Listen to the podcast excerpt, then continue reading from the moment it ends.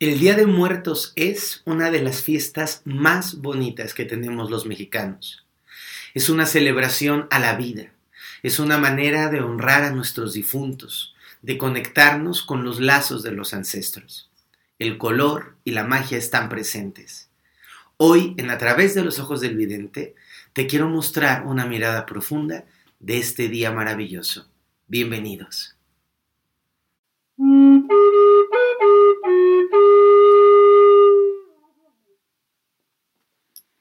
Más allá del ordinario, se abre una realidad extraordinaria.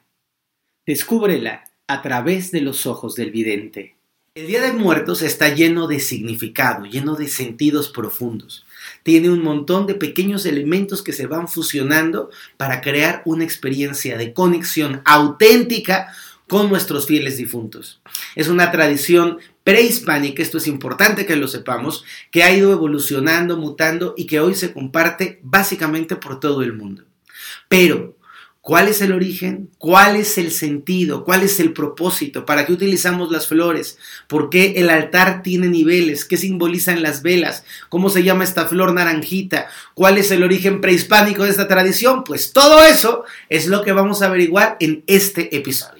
Me da un enorme gusto llegar hasta este momento con tanta y tan bonita vibra de todos ustedes, con el impulso y el acompañamiento a nuestro podcast con sentido a través de los ojos del vidente.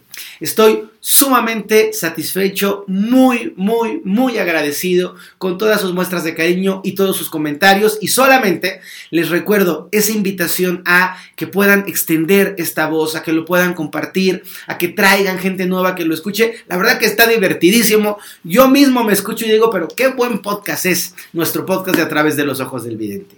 El día de hoy vamos a hablar del Día de Muertos. Vamos a hablar de esta fiesta, que es una fiesta de origen prehispánico, fundamentalmente mexica. Vamos a hablar de una divinidad que se llama Mictantecutli. Vamos a hablar de cómo hay diferentes niveles de cielo, de cómo se concebía la muerte en el pasado, pero vamos a hablar de algo que es esencial para mí. Para nuestros pueblos originarios, el Día de Muertos no era una celebración de muertos, era una celebración de la vida de quienes murieron. El Día de Muertos en realidad así se conoce, así es, no voy a proponer que cambien el nombre a estas alturas de la vida, pero el Día de Muertos era un día de honra a la vida de los vivos que luego se murieron.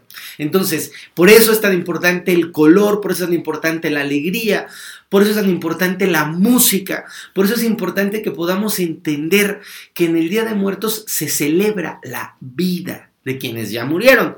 Pero no estamos en el se murió, no, es calabacitas, este, calaveritas de azúcar, calaveritas de chocolate, la comida que le gustaba, el, el, alcoholito que bebía, la guitarra si es que tocaba, todo esto es parte de la honra, ojo, de la honra, de la celebración, del decir, ya se murió mi abuelito, pero ah, qué bien vivió mi abuelito. Ya se murió mi abuelita, pero ah, qué rico vivió mi abuelita. Esto es el sentido profundo de la tradición. Bueno, vamos a irnos al pasado, a la parte muy ancestral. La muerte, para cada tradición espiritual y para cada cultura, tiene una manera distinta de poderse mirar, de poderse ver. Nuestros pueblos originarios entendían que la muerte era un tránsito, era un paso. Un paso hacia un plano, vamos a ponerlo equiparado con el cielo, hacia un lugar en donde, ojo, eh, dependiendo de cómo habías vivido y de cómo se había dado el evento de tu muerte, ibas a accesar a diferentes salas. Si, por ejemplo, tú habías tenido una muerte por borrachín, por alcohol, porque en aquellos tiempos ya se bebía pulque, si tú, ibas a si tú te morías por borracho, tú ibas a una sala pues, de borrachos, no te iba tan bien en la escalinata de valores. Si tú te morías siendo una persona muy joven, un niño o una persona de, muy eh, temprana edad, entonces ibas a una sala superior, a una sala de mucha dignidad y de mucho honor. Si tú morías, esto es importante, una de las muertes más sagradas, si tú morías en el campo de batalla o en un sacrificio, tú ibas a las salas VIP, a las de mayor altura, a las de mayor jerarquía. Es como si el cielo tuviera diferentes cuartos, diferentes espacios, y dependiendo de tu vida y de tu muerte, ibas a uno a otro. Pero una de las muertes, y eso me parece tan bonito, más dignas, una de las muertes más sagradas, más elevadas, eran las muertes de las madres que morían dando a luz.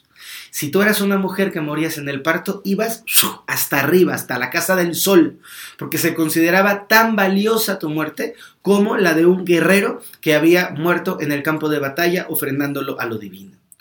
estas salas diferentes estaban en un lugar que se llamaba el Mictlán, Mictlán o lugar de los muertos.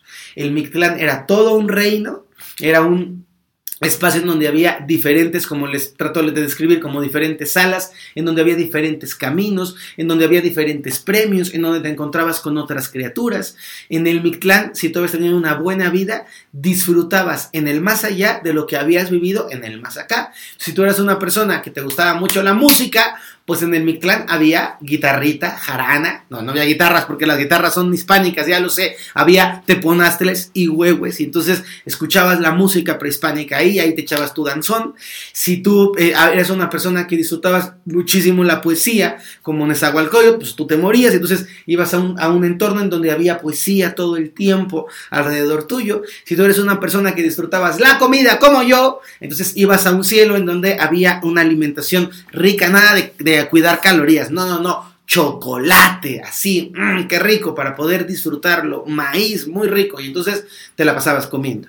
Por lo tanto, la visión de la muerte no era esta visión trágica, ni esta visión como tan temeraria. Sin duda, Duele el desapego, sin duda. A los antiguos también les dolía que se les muriera su gente cercana y también les moría, les dolía, perdón, el, el, perder el contacto físico. Claro que sí, pero había una visión en donde la muerte era algo más gozoso si habías vivido bien. Por eso los chamanes, constante y continuamente, deseamos la muerte digna, la muerte, la llamamos la muerte del guerrero. Queremos vivir bien, morir bien, para que lo que siga nos vaya igual de bien. Pero si tú has sido un hijo de la tostada con la guayaba y te has portado medio mal, entonces sí, ocúpate.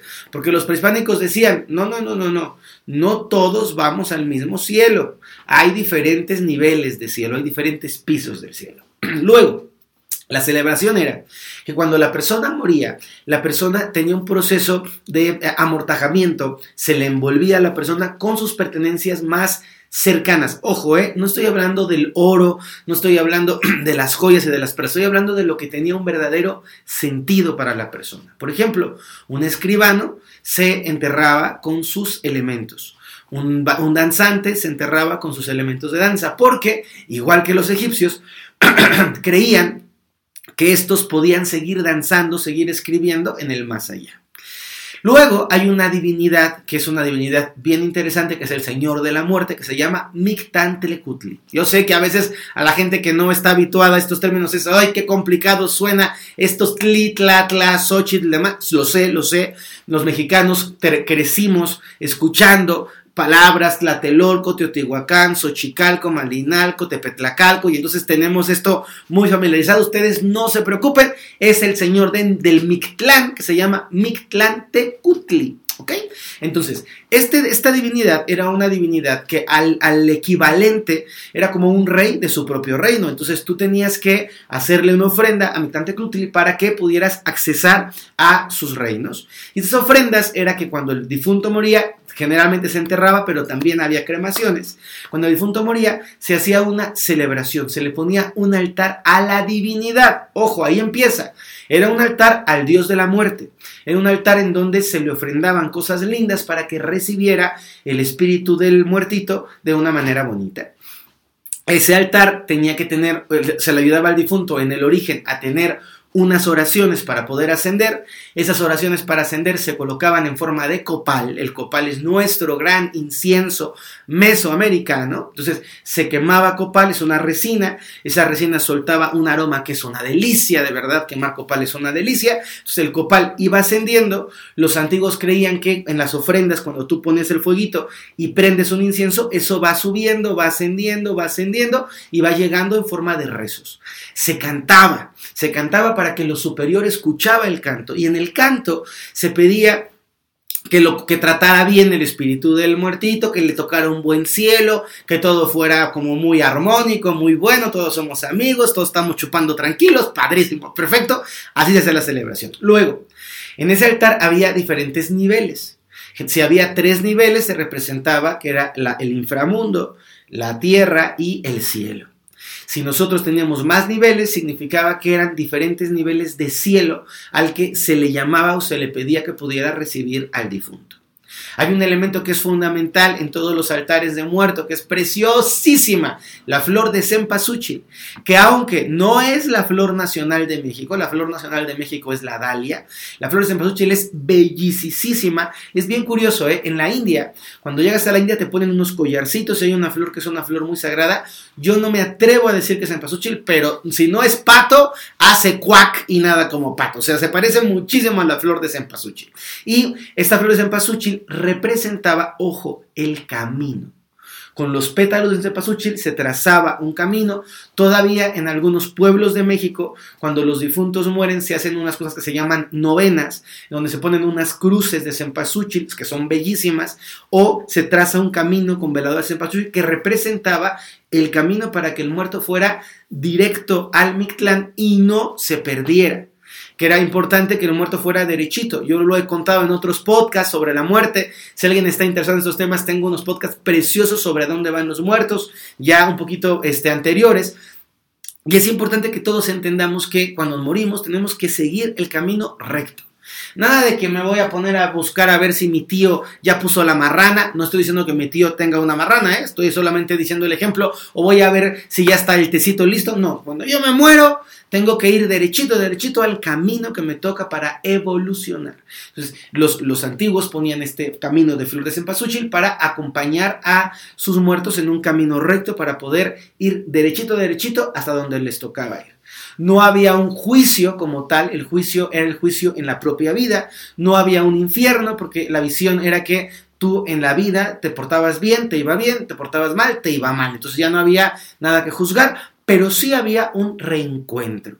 Sí había una parte de ti que se volvía a encontrar con otros muertos de tu propia historia, sí había una parte de ti donde se celebraba y por eso aunque al principio se narran en las crónicas que cuando el difunto moría había un llanto, un llanto profundo que se cantaba como para avisar que había muerto alguien en esa, en esa casa, de ese, de ese eh, pequeño pedacito de terreno, de ese barrio o colonia. Después había una fiesta, una fiesta que se sigue haciendo en México. Yo me siento súper este, orgulloso de, de, haberme tocado fiestas en un pueblito que le mando un beso y que lo quiero muchísimo, que se llama Oluta, Veracruz, que cuando era yo chiquito me acuerdo de algún velorio y yo no sabía si era velorio o fiesta porque había comida, cantaban, jugaban cartas, se, echaban ahí sus salipuces, este, la gente terminaba bailando, contaban historias. yo de chiquito recuerdo esos velorios que además duraban tres días, o yo que sé, eran unas pachangas maravillosas, y para mí era tan bonito,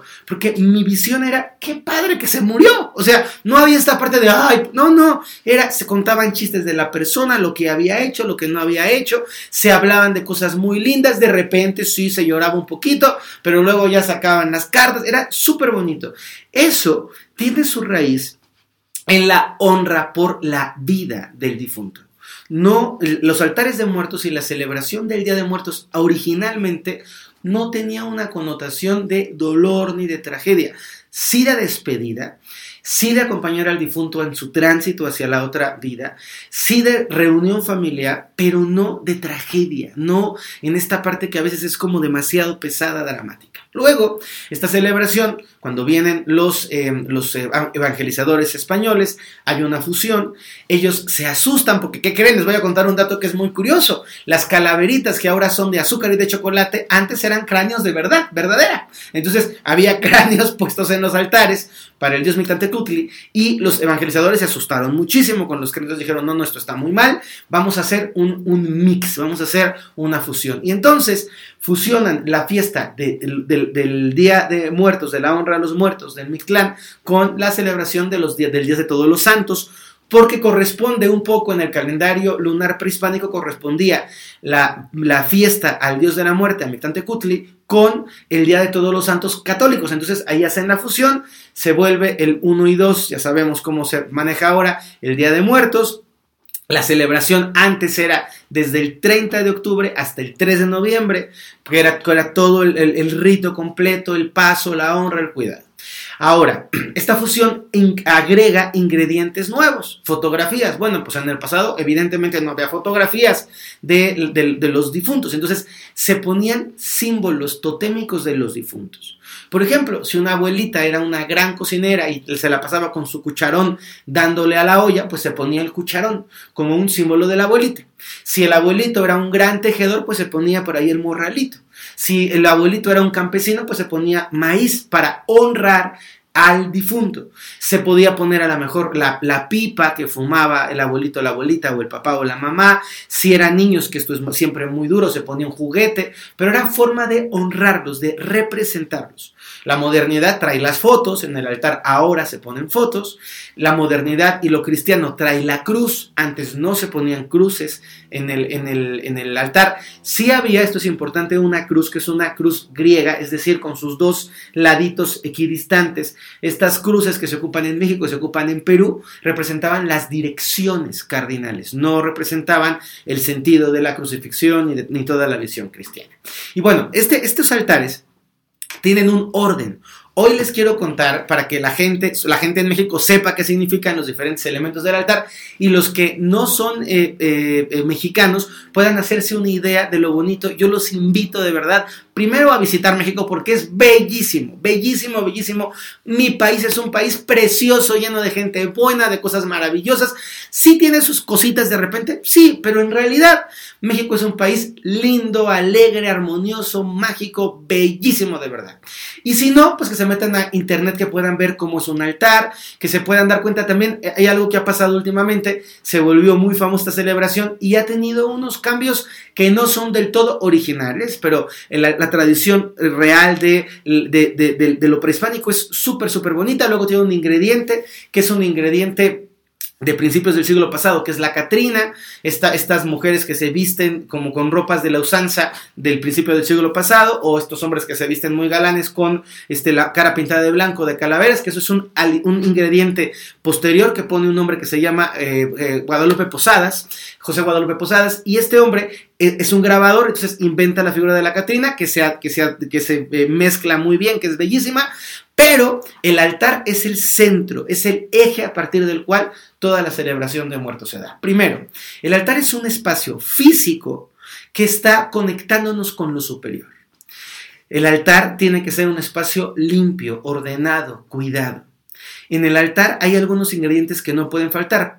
Uno de esos ingredientes es la flor de cempasúchil, que representa la ruta o el camino para poder llegar al cielo o la ruta para venir a la tierra.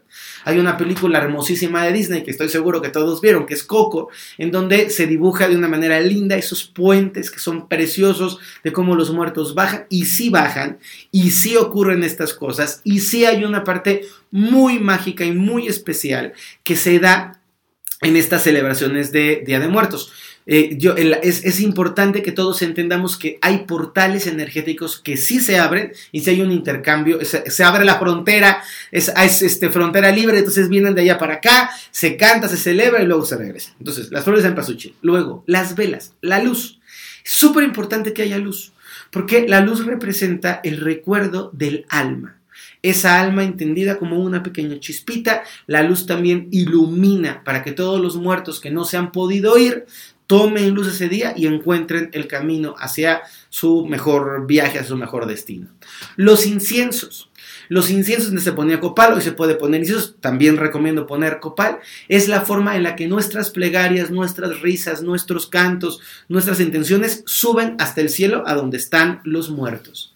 El papel picado, el papel picado es estos papelitos de colores que tienen como muchos huequitos. El papel picado representa la alegría, representa el colorido de la vida. Antes el papel picado estaba relacionado con la profesión del muerto. Entonces, si era carpintero, pues el papel picado era un carpintero. Si era cocinero, pues el papel picado era un cocinero. Si era una directiva, pues el papel picado era una directora de colegio, de lo que fuera. ¡Ay! Disculpen ustedes. Gracias por su salud, lo, recibo. Bueno, entonces, el papel picado representaba la profesión. Otro elemento importante son los pisos del altar. Como les contaba un poquito antes, si son tres pisos, que es lo habitual, está representando el, el inframundo, el plano de la tierra y el plano del cielo. También puede representar las jerarquías en un sistema familiar. En la parte más arriba se ponen los más viejitos, los bisabuelitos, los tatarabuelitos, la, gente de, mayor eh, edad en la historia familiar. En el siguiente se ponen a lo mejor los abuelitos, en el siguiente se ponen los padres, entonces se va colocando un altar en donde se le va dando la honra a todos los diferentes miembros de la familia por jerarquía. Fotos preciosas para poderlos honrar en la parte sistémica, ya metiéndome un poco más en, lo, en el desarrollo humano y en el trabajo personal, como considerador familiar, sí recomiendo que en el altar estén incluidos, si van a poner fotos, pongan todas las fotos de la mayoría de los muertos que puedan poner, no excluyan a nadie. Si tengo cinco, cuatro abuelitos, cinco abuelitos, pues cinco abuelitos. Si tengo este, dos tíos que se murieron, pues a mis dos tíos. Si he perdido bebés, si, si tuve abortos, si tuve bebés que se perdieron, hay que poner una calaverita por cada uno de los bebés. Si he tenido muertes cercanas, voy colocándola en el altar. Si no tengo fotografías, puedo escribir sus nombres o puedo poner algo que sea simbólico. Les decía yo, puede ser a lo mejor este, una máquina de escribir, que sería un poco grande, pero a lo mejor podría ser una taza, una, taza porque era una persona que disfrutaba mucho tomar café, o puede ser algún libro que escribió, o un libro que la persona leía mucho, o puede ser un desarmador o un martillo, dependiendo de su, de su profesión, un trapo de cocina, no, no sean así, tampoco hay que ser tan, tan mala onda, ¿no? Luego, la comida. La comida representa eso que al difunto le gustaba alimentarse. Y ojo, esto es algo bien importante. Cuando los muertos bajan, cuando los espíritus bajan, si nosotros tenemos la luz, les estamos activando un sentido. Si nosotros tenemos aroma, les estamos activando otro sentido. Si tenemos comida, porque los altares son para vivirse con los sentidos. Entonces, qué bonito que tu muerto cuando baja tu tío, tu abuelito, tu bisabuelito, cuando baja, puede encontrarse con un entorno del que él se nutre energéticamente. Esto es real sí absorben el, éter, la esencia, el prana de lo que tú le estás poniendo ahí en tu altar. Entonces, sí es bonito que le echemos ganitas, que pongamos las calaveritas de azúcar, el pan de muerto, que es una delicia. El pan de muerto, cuando yo me muera, alguien póngame panes de muerto, porque, ah, cómo me gustan los panes de muerto. Entonces, el pan de muerto es como, como súper super rico. El que yo pueda poner, les digo, el incienso, la flor de cempasúchil, que también desprende un aroma cuando se va eh, secando un poquito, cuando va pasando el tiempo después de un aroma, a mí me gusta en, lo, particular, ¿no?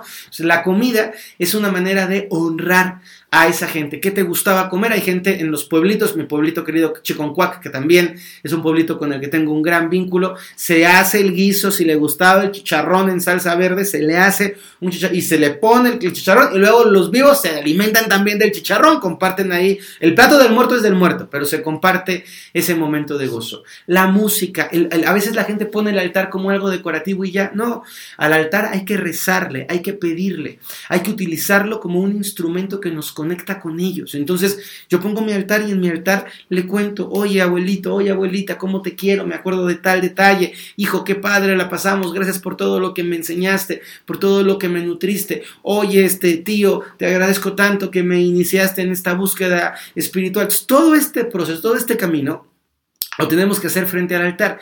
Y está bien, esto es importante, honrar en el altar su vida recordar, híjole, qué bueno era mi abuelito eh, eh, Fernando para poner límites, qué hombre tan inteligente, tan honesto, cuánto le debo yo empezando por mi nombre, mi abuelito, ay, mi abuelita Rita con ese corazón de oro, esa mujer siempre buena, ayudadora de los demás, súper símbolo de una mamá protectora, cobijadora, ay, mi abuelito Lauro que le encantaba la historia, que era una persona súper chambeadora, que se encargó de que mi abuelita tuviera el sustento, mi abuelita Tere siempre enseñándome la parte como de ser una buena persona, de ser un niño lindo. Entonces, cada persona en la honra a lo que vivieron, no en el era un cadáver decrépito y yo recuerdo cómo estaba de negro. No, ¿eso qué?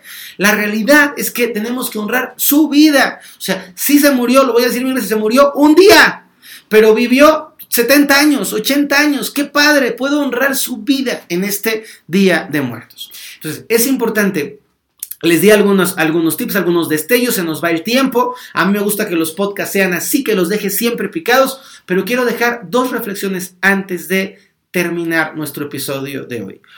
Primero, cómo entender la muerte como el efecto de que hubo vida. Sí nos morimos, pero nos morimos porque estuvimos vivos y tenemos que honrar la vida. Y segundo, a nivel energético y vibratorio, nuestros muertos están con nosotros. No como fantasmas, no como espíritus chocarreros, no así como, uh, no, no, no. Están en sus palabras, en sus consejos, en el amor que nos dieron, en el legado, en la educación, en los principios, en los valores.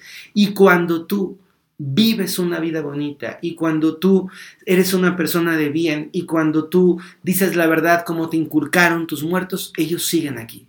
Es importante entender desde esta visión y desde este podcast, respetando el dolor de cada persona, porque a cada persona le duele distinto su muertito y eso lo honro desde mi corazón, quiero decirte que tienes que tener claro que a nivel energético, sus consejos, su ejemplo, su vitalidad, su valor, su cariño, su dulzura, su guía, sigue resonando contigo que este Día de Muertos puedas poner un altar con más conciencia, que puedas celebrar la vida, que puedas agradecerle a todos los muertos porque nos permiten seguir aquí y desde donde están nos acompañan, nos cuiden, nos protegen, nos bendicen.